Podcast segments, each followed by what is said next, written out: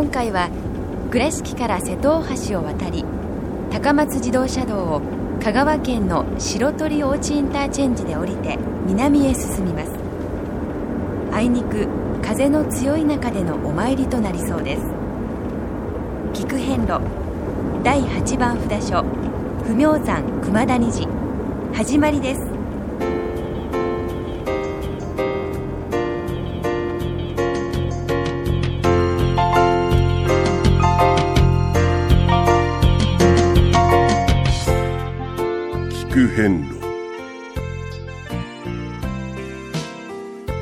88カ所をお坊さんの先立ちのもと一つずつお送りする番組です。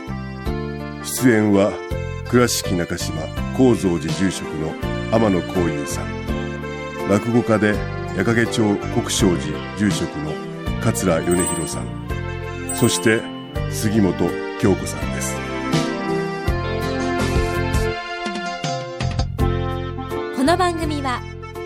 仏壇仏具の法輪とちりめん問屋 J チョイス沖縄料理ティーラ倉敷中央観光サービス倉敷倉歯科以上各社の提供でお送りします。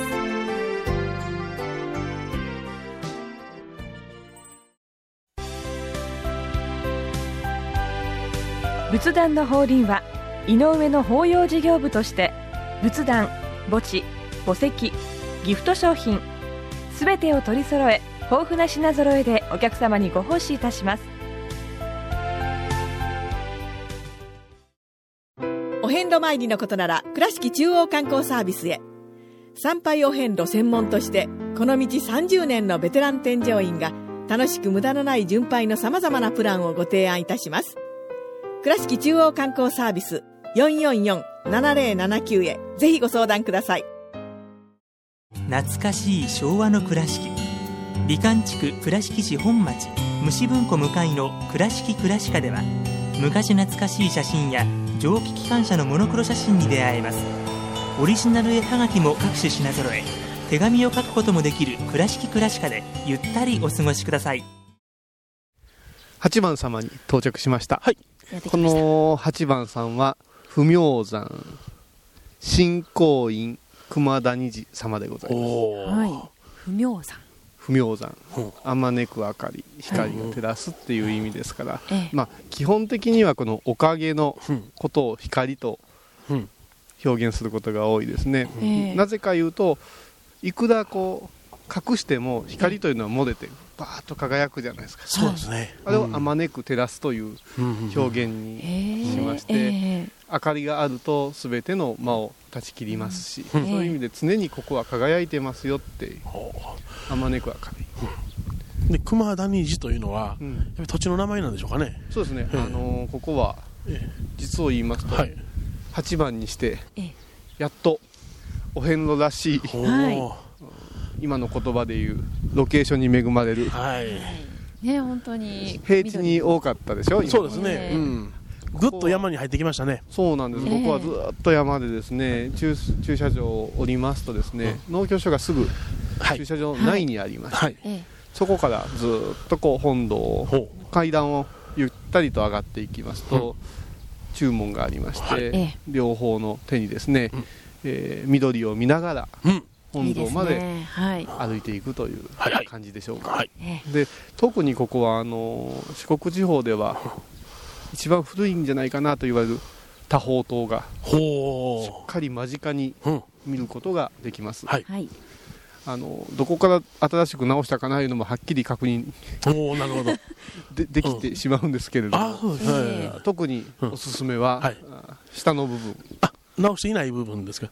うんと多宝塔はうん。前にもお話ししましたかね、はい。えっと四角の建物とええ。円形の建物の融合なんですよ、はい。はいはいきちっとできておりますのでね、えここはあの県の文化財指定を受けているものがたくさんありますんで。この多宝塔の中には大蔵会のうん。大日如来という仏様を中心に、ええ。ー、ashuk 宝生無量寿福空成就という地方にはい。巡らされている、うん。はいこれも以前お話したかも分かりませんがそこから福徳がもう本当に変満うん。絶えることなく、はい。出てますよっていう。眩しくって眩しくって仕方がないんだ。なで本堂は昭和の時代に入って、えーちょっと消失したようです。あはい、えそれからあのー本尊様はうん。少し新しくて昭和40年代のほうピカッとしたあそうですか。感じの。はい。まあいろいろもう本当に戦火とかいろいろなご苦労があってですね。そうです。ねどこともお四国のお寺っていうのは焼かれたりして災難が多いみたいですな。それでですね、うん。え本堂を務め終えてずっと上がっていきますと、うん。お大師堂があるんですけどほう。えここはぜひですね、あのお大師堂しっかりとですね、えー下界を見下ろしてほしいなって思います。ちょっと小高いところにありますんでええ。ーここまで歩いてきた道のりなんかをちょっとこう思い巡らせながらあ次へこう。ーえ。でここのお大師様は随分古くてこれは本当にねおお札所の中では一番古いんじゃないかと言われている、えー大師像がはい。安置されています、しかしながらしかしながら。直接なかなか目にこうすることがあできませんのでですね、えお寿司の中に入っておられるんですかね。あのもう外からも全くね、あそうですか。中の状態がうん。拝めぬ、お堂になっちゃってますので、はい。えはい。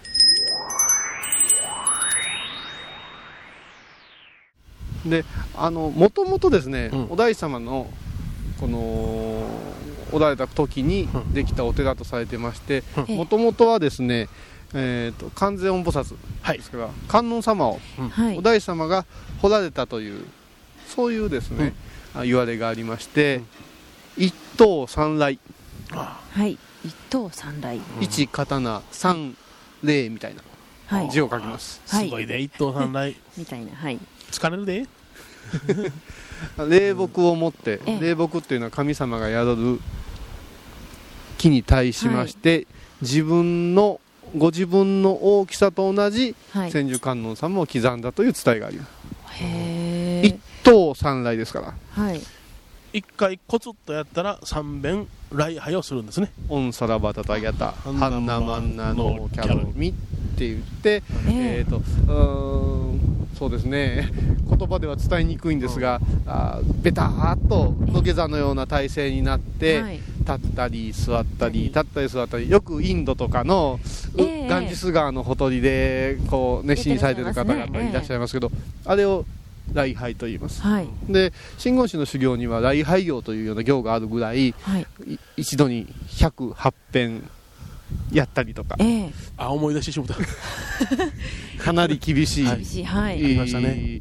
ことなんです、でえこの方法はあの五体統治と言うんです別名ね、ええ。はい。五体統治というのは、えー五つの体。投げ出す地っていうことですね。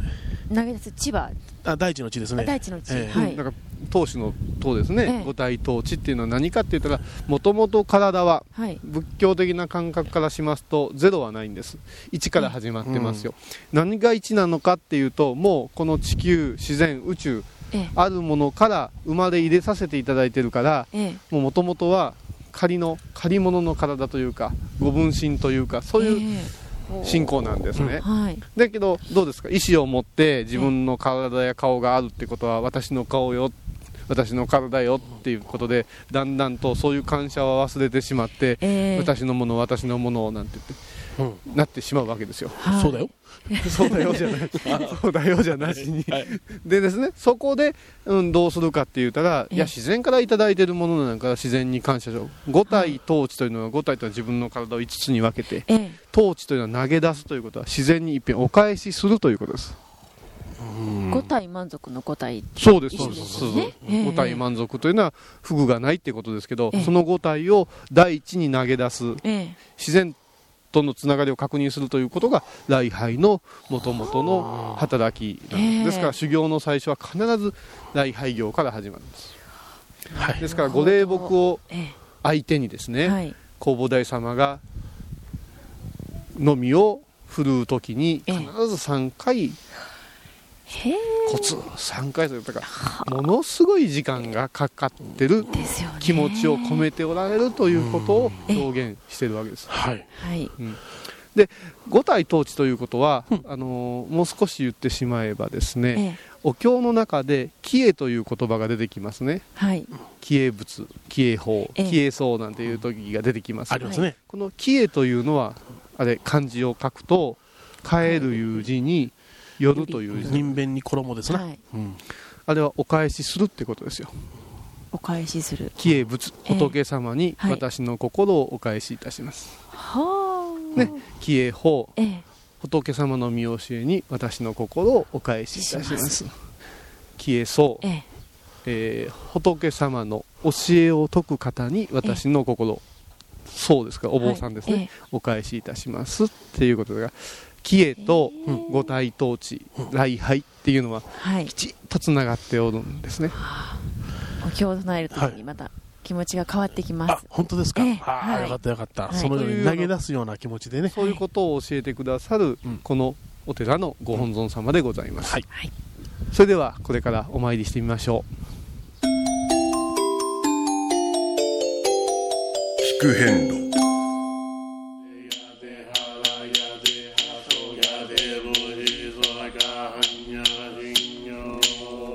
第8番熊谷寺ご本尊千手観音様ご神言には御馬だらたらまきりく、おんばだら、たらまきりく、おんばだら、たらまきりく、南無大師返上今後なの。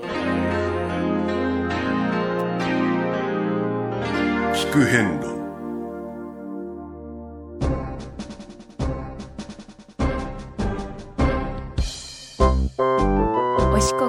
遍路にまつわる物語。今では見られない風景を織り込んで今では語られない伝説をお届けします。創作小話「デコボコ同業記。熊谷寺さんか。なあなあお寺の名前は誰が決めんの？さあ誰やろ？そやけどお寺の名前で本尊さんが分かったり地域のことが分かったりするんや。ようでけてるな。お前護衛か知ってるか？ああ知ってる知ってる。ちっちゃい鐘チンチンと鳴らして歌うやつやろ。お盆の時に近所のおばちゃんが何人も寄って夜にな軒先で歌いよんね。子供心になんか怖い感じがしたな。お札所にはそれぞれ護衛歌があってな。それを聞いても本尊さんの見教えや歴史がわかんねや。ところがここ熊谷寺さんの護衛歌は滝に鳥。水熊谷の寺に来て難行するも後の世のため。うん滝鳥と水熊谷。それからどんな難行があるのかがわからん。おそらく水熊谷は水を汲むと熊谷字をかけたダジャレやろ。ほんなら、うん、滝戸って水汲む難行って何やちゅうこっちゃ。いやいや推理小説みたいやな。調べたらあこのお寺はな千部法華という法要があったらしい。なんじゃそれ？法華経を唱えるんや。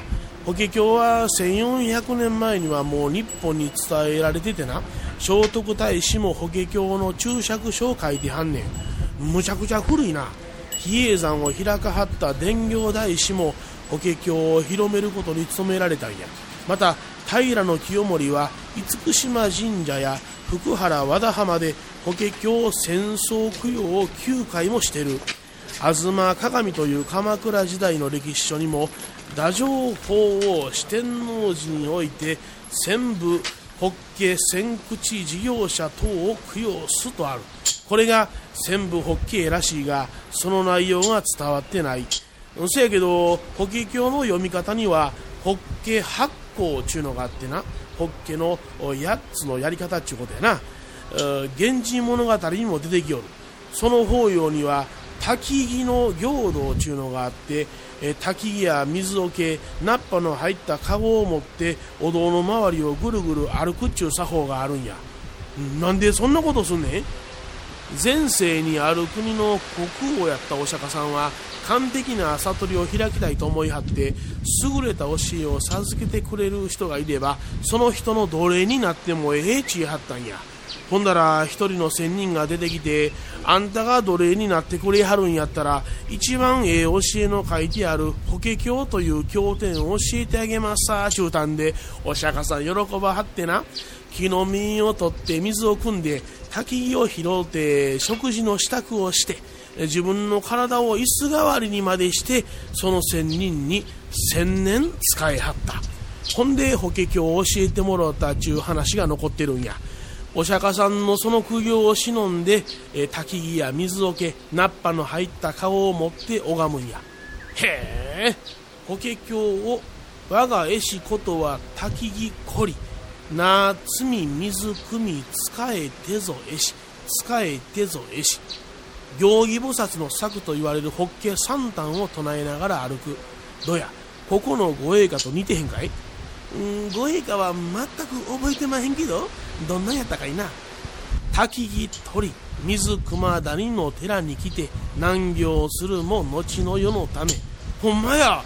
お釈迦さんの逸話にそっくりや千年間も滝木取って水汲んで難行して次のようで悟りを開かはったんや。それをたたえる法要をこのお寺ではしてはったちゅうことがわかる。難行苦行中けど真実の教えに触れるちゅうのはどういうことかが勉強できるな。奴隷になりますちゅうことは自我をなくしてしまうことや。お世話をさせていただいて喜んでいただいて喜んでいただいてそして得られる真実がまた人様を幸せにする見教え。自分やないんや。こうしてお札書を歩かせていただくのもお供えさせていただくのも拝ませていただくのも果ては息をする。呼吸をさせていただくのもここにこうして生きているという事実も全部全部自分だけのことやない全てのことが全てのものに喜んでいただけるような存在にならなあかんちゅうことやないかな。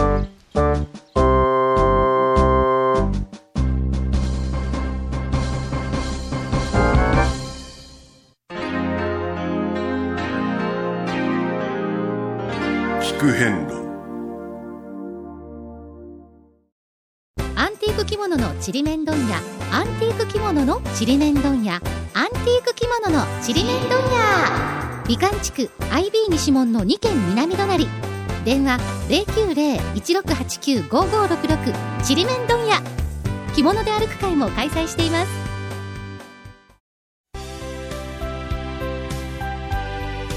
仏壇の法輪は井上の法要事業部として仏壇墓地墓石ギフト商品すべてを取り揃え豊富な品揃えでお客様にご奉仕いたします。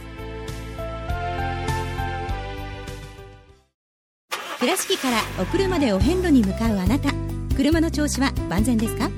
水島北緑町の J チョイスはあなたの愛車を真心込めて整備点検いたします。安心の車で安全運転。交通安全道中安全はお大師様と J チョイスの願いです。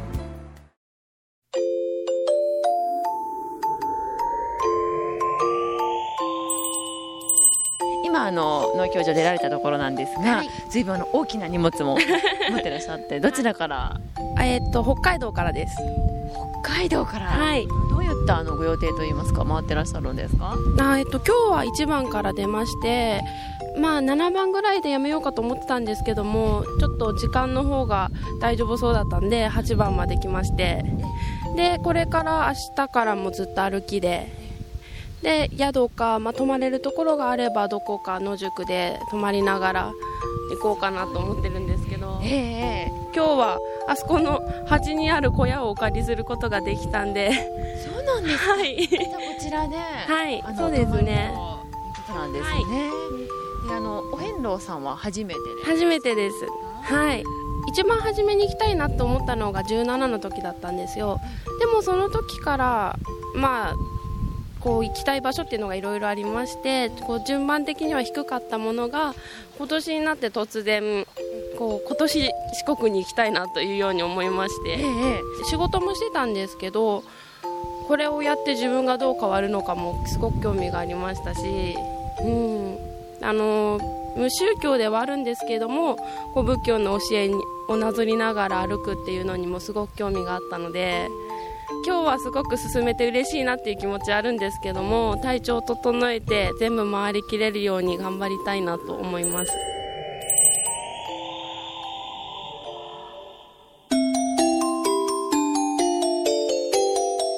変路あのー、こういうさん、はい、お参りが終わったんですが、ええええ。どこまで歩くんですか？駐車場を越えまして、どんどんどんどん南に歩いて下がってるじゃないですか。どこに行くんでしょうか。私だんだん心細くなってまいりまして。このお寺はすごく整備されてまして、うん。はい。駐車場立派な駐車場がね、あの中門のところにあるんですよ。うん、いいじゃないですか。途中のところでね、うん。はい。でもね三門というのは、もう一つ手前の入り口なん。ですよ真ん中の門、中門やから三門はもう一つ手前にある。そうそう、んでバスやお車で来てしまうと、ええ。農協を終えてしまうとそこで終わってしまう。んですよね、はいはい。えで次々とこう気持ちが流行りますでしょえはい。う、でもせっかくならば、この三門を味わわんことには、ええ。あ公の道まで、あの通っちゃってますから、うんええ。別のもののように感じてしまうんですけそうか、昔の参道が公の道でね、えー、立たれてるっていうことですね。はい、で桜の木々に囲まれて、ねえ並木がちゃんとなってますやん。あと昔ここに道がついてて、みあのね、車なんか走らなかった頃をイメージされたらいいですよ、大きいな、これは。そうですねこの三本四国ではですね、はい。最大級それから最古と言われている三門なんですよ。うわ日本三門。はあ、三門の反対側から入ってきたから、日本さんが急に現れた。それ風がすごい、に鬼日本様の顔を見ると同時に風がすごくなってきた。その横覧といてください。ぐーっとですね、ええ。この本当にお寺の建物は引いて見るということが大切なんで、もう少し歩きましょう、はいはいはい。これ見てください見てください。あーこれはこれはも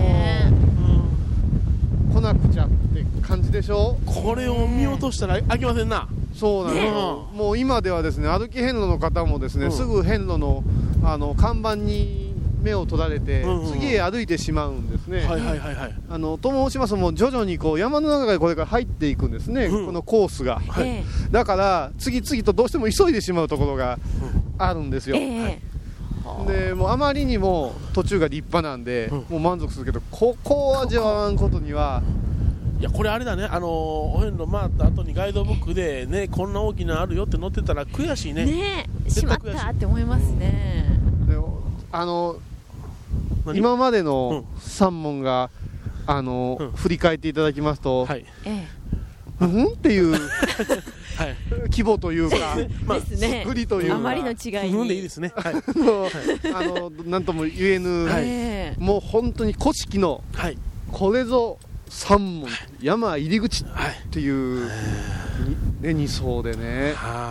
どこを見てもね一番上の河原もそうですし。でもこんなに立派な三門、昔はどのお寺でも三門は立派やったんでしょうかね、でも三門のね、本当の役目っていうのはね、はい。あまり皆さんご存知ないと思うんですよ。ね。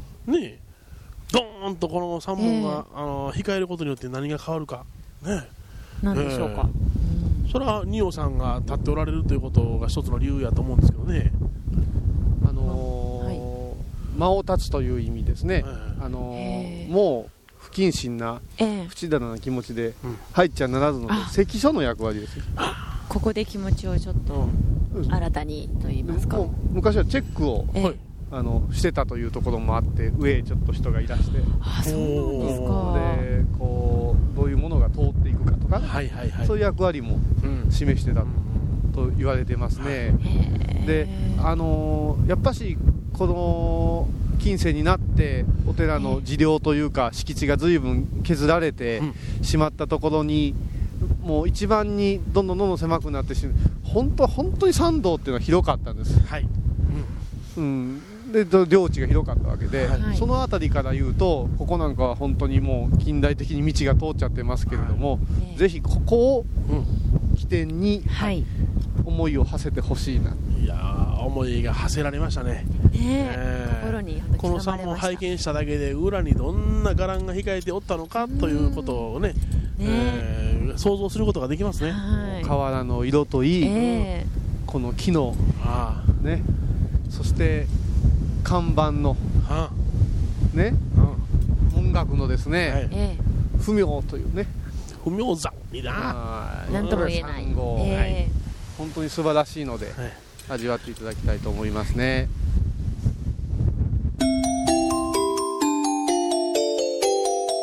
聞く変路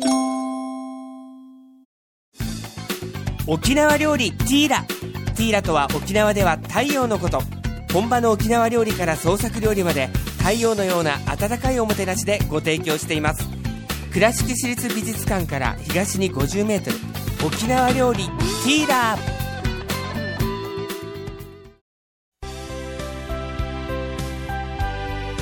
仏壇の法輪は井上の法要事業部として仏壇墓地墓石ギフト商品すべてを取り揃え豊富な品揃えでお客様にご奉仕いたします。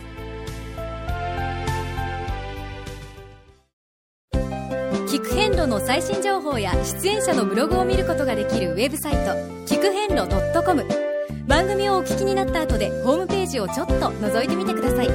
音で紹介した内容を写真でご確認いただけます。まずは「聞く遍路」とひらがなで検索。8番熊田虹さんを収めましたが、はい。今回いかがでしたでしょうか？いやもう最後のこの三三問問ががすごい印象ですね。私もそうですね、えはい。厳しくはいトップ吹き荒れる中え台風中継から思いましたね。これからのえ厳しいお参りを修行をええ予想させるような。そうですね。やめましょ いろんなことがあるんでしょう んねそな予想だまったら。心を引き締めようとはい。はい。さてですねえ次回は9番さんへ、はい。えお参りいたしますが9番さんへはですね歩いて40分車で10分、はい。えー約2.5キロの道のりとなります、次回はですね、えー9番法輪寺様をご案内いたします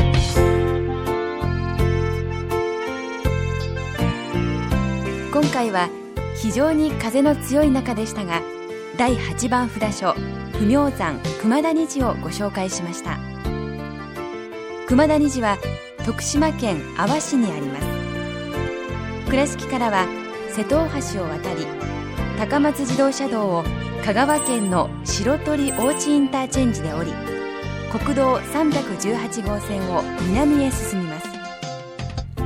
およそ15キロ進んだところにある徳島自動車道のドナリインターチェンジの手前の交差点を右に曲がりおよそ1.5キロで熊田虹に到着します。それでは次回も一緒にお参りしましょう。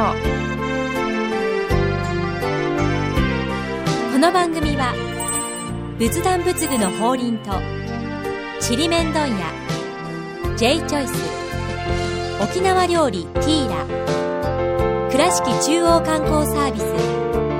倉敷倉歯科以上各社の提供でお送りしました。